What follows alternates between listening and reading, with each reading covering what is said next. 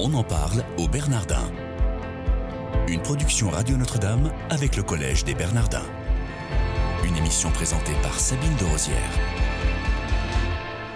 Bonjour à tous, soyez les bienvenus dans votre quotidienne. On en parle au Bernardin. Les progrès considérables de la médecine biotechnicienne posent des questions nouvelles, même si elles sont aussi porteuses de promesses. Les actes d'un colloque sur ce sujet, organisé au Bernardin, viennent d'être publiés avec le soutien de la Fondation Bettencourt-Schuller. Et pour en parler, j'ai le plaisir de recevoir le père Brice de Malherbe. Bonjour, père. Bonjour, Sabine. Bonjour à tous. Merci d'être avec nous. Alors, je le rappelle, vous êtes spécialiste pour la conférence des évêques de France des questions de bioéthique. Ici, au Bernardin, vous êtes co-directeur du département éthique biomédicale. Et par ailleurs, vous êtes consulteur au Conseil pontifical pour la famille et professeur à la faculté Notre-Dame et à l'école cathédrale. Votre dernier ouvrage porte sur l'actualité d'humanité. C'était paru aux éditions Parole et silence. Mon père, euh, ce colloque du département éthique biomédicale se posait une question où va la médecine? Est-ce que vous avez réussi à y répondre? Ah, Alors, y répondre, euh, non, nous avons surtout souligné le questionnement et euh, proposé quelques, quelques pistes. Si vous voulez, si je reprends un peu l'historique qui a conduit à ce, à ce colloque, nous étions partis en fait de la, de la question euh, éthique et médecine biotechnicienne. Alors peut-être qu'il faut hum, déjà définir ce que nous entendons par médecine biotechnicienne. C'est la médecine qui euh, profite euh, pour le bien généralement des patients, bah, des progrès en biologie et euh, des différentes technologies. Nous pouvons penser par exemple à tout ce qui concerne l'imagerie médicale, euh, mais aussi tout ce qui, euh, grâce à l'informatique, grâce aux nanotechnologies, grâce à la robotisation, eh bien, peut, peut être éventuellement un bénéfice pour la médecine et pour les patients. Donc nous étions partis sur ce questionnement religion, éthique et, médecine biotechnicienne, avec dans l'idée, au fond, dans la relation un peu conflictuelle qu'il peut y avoir entre les religions et euh, une certaine médecine euh, technique qui, qui, donne des possibilités, euh, que ce soit début de vie, fin de vie, qui sont parfois donc en, désaccord, par exemple. Donc c'est pas uniquement le souci de l'Église catholique. Non, non, c'était religion au pluriel. Nous, nous disions ben, finalement l'éthique peut être le, le, pont entre les religions et la médecine biotechnicienne, en aidant les religions à, à ne pas oublier la, la dimension rationnelle.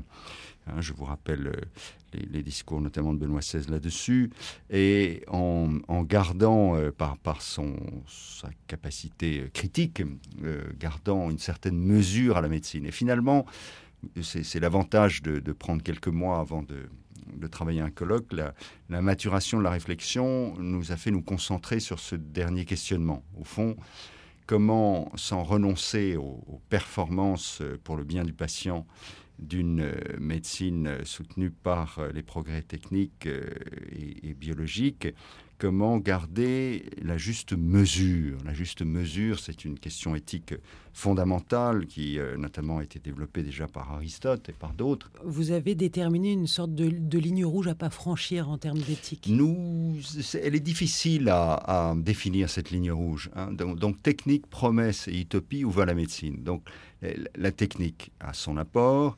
Elle a, donc, surtout dans, une médecine très médiatisée, on, fait miroiter un certain nombre de promesses. Certaines de ces promesses sont réalistes, d'autres sont peut-être euh, plus euh, des, effets d'annonce euh, qui ne sont pas euh, toujours dénués d'intérêt divers. Et puis, quelquefois, nous sommes vraiment dans l'utopie, notamment quand, pour reprendre les mots de Dominique Folscheid, qui co-dirige avec moi ce, département d'éthique biomédicale. Et qui lui est philosophe. Et qui est philosophe. Cette médecine quitte le, domaine du sauvetage, du sauvetage du, du, patient, pour rentrer dans celui du salut, de se poser comme la seule instance, au, fond, euh, salvatrice de l'humanité. Prendre conscience que la médecine peut, non pas du fait des médecins, mais c'est une question sociale que nous devons tous nous poser en conscience, euh, la médecine doit-elle être euh, une médecine thérapeutique avec toutes les règles de déontologie nécessaires, ou peut-elle si on veut parler de ligne rouge, on peut parler de ligne rouge, euh, forcément être une médecine qui réponde aux désirs euh, qui peuvent nous habiter. Et puis dans un deuxième temps, euh, il y a eu au fond toute une réflexion sur les bénéfices de la médecine technicienne il ne s'agit pas de les nier, mais il ne s'agit pas de faire comme si tout était parfait. Si vous voulez, qu'il y a des, il y a des effets secondaires. Hein, des effets secondaires. Prenons les exemples dont nous avons déjà parlé ici, mais euh, les progrès formidables de la réanimation qui euh, ont, beaucoup d'effets bénéfiques, mais en même temps, eh bien, donnent des patients en état végétatif chronique où euh, on va, grâce à des, implants, traiter des, maladies neurodégénératives, mais à partir du moment où on inscrit un implant chez quelqu'un qui souffre par exemple de Parkinson, bien, il y a des risques d'infection euh, qui fait qu'on est obligé d'arrêter, par exemple. Donc, il ne s'agit pas, encore une fois, de nier les progrès bénéfiques euh, d'une certaine euh, médecine, mais de dire ne faisons pas comme si tout allait de soi, qu'il n'y avait pas d'effet secondaire. Et puis, troisièmement, en réponse à votre question, je disais c'est bien difficile de, de tracer une ligne rouge absolue, mais de se dire deux choses prenons conscience que, euh, quoi qu'il arrive, même dans un monde euh, très rationnel comme nous souhaitons euh, que les choses soient, même dans une evidence-based medicine, comme disent les anglo-saxons, il y a une part de sacré dans la médecine. Parce que, au fond, quand quelqu'un est... Et ça, vous pensez que c'est audible ou pas par, oh, par des bah, rationalistes scientifiques? je, pense, certains, certains le récusent, mais d'autres reconnaissent que quand quelqu'un est atteint dans, son corps et atteint dans sa santé, son espérance première, c'est de recouvrer la santé.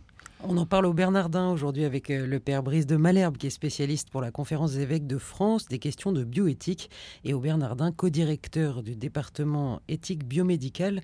Là, vous venez de faire paraître euh, les actes, donc c'est un, ouvrage qui vient de sortir. Hein. Voilà, c'est un euh, ouvrage qui vient de sortir, qui est disponible donc en librairie, hein, sous le titre Technique, promesse et utopie, où va la médecine, une publication que nous devons notamment au soutien de la Fondation Bettencourt-Schuller.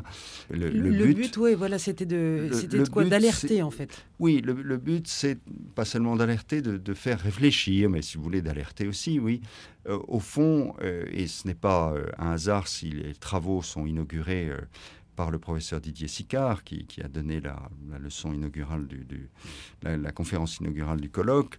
Pour moi, son, son, son, rapport sur la fin de vie reste une référence en, en ce sens qu'il pose la question, au fond, la médecine bioticienne dont nous sommes euh, tous bénéficiaires, est-ce qu'elle n'a pas oublié la médecine relationnelle Comment, au fond, là encore, je reprendrai les mots de, de, Dominique Folscheid, comment euh, se souvenir que la médecine est une affaire d'homme pour des affaires d'hommes? Jamais oublier cette relation fondamentale. Père Brice de Malherbe, est-ce qu'il y a euh, du coup des, des alternatives qui puissent être proposées? Il y a euh, bah, l'alternative, c'est il ne s'agit pas pour nous de faire la révolution, mais encore une fois de euh, nous souvenir d'un patrimoine commun, j'allais dire, de l'humanité, d'un point de vue éthique. Je parlais de la mesure, de la limite euh, tout à l'heure.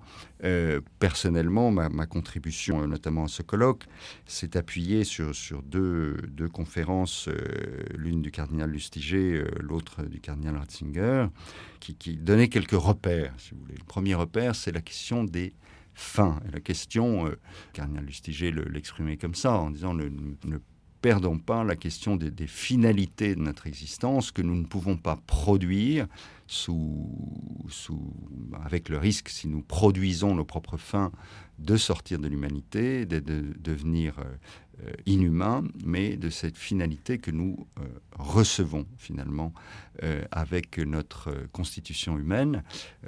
en disant les mêmes choses, en les exprimant un petit peu différemment, le cardinal Ratzinger disait, mais sur toutes ces questions pratiques d'éthique médicale, d'organes, par exemple, procréation médicinalement assistée, euh, euh, d'autres exemples, ne mettons jamais de côté les questionnements ultimes sur le sens de la vie, sur le début de la vie, la fin de la vie.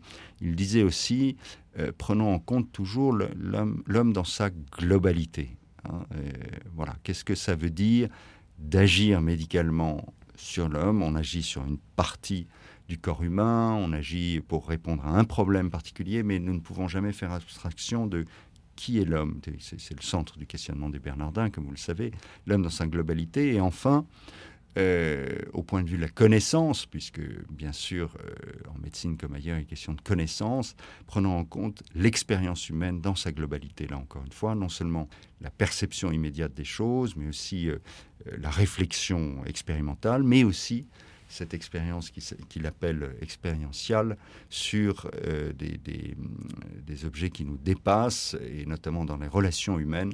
Nous ne pouvons jamais enfermer l'autre comme euh, un objet sur lequel on va agir sans oublier sa, dimension euh, de mystère et, pour nous chrétiens évidemment d'une personne créée à l'image de Dieu. Pourquoi est-ce que la fondation euh, Bettencourt-Schuller a soutenu ce colloque? C'est parce qu'elle trouve là, justement de manière peut-être unique, un questionnement qui ne se réduit pas à la technique, mais qui repose la question de, de l'humain au centre de cet art médical notamment, sans oublier encore une fois les bénéfices de la technique, mais que celle-ci doit toujours se comprendre au service de l'homme. Merci beaucoup, Père Brice de Malherbe. Je rappelle que vous êtes spécialiste pour la conférence des évêques de France des questions de bioéthique et merci d'être venu nous, nous présenter les actes de ce colloque euh, sur les limites hein, du progrès euh, de la médecine biotechnicienne. Chers auditeurs, merci de votre fidélité. Je vous souhaite à tous une excellente journée.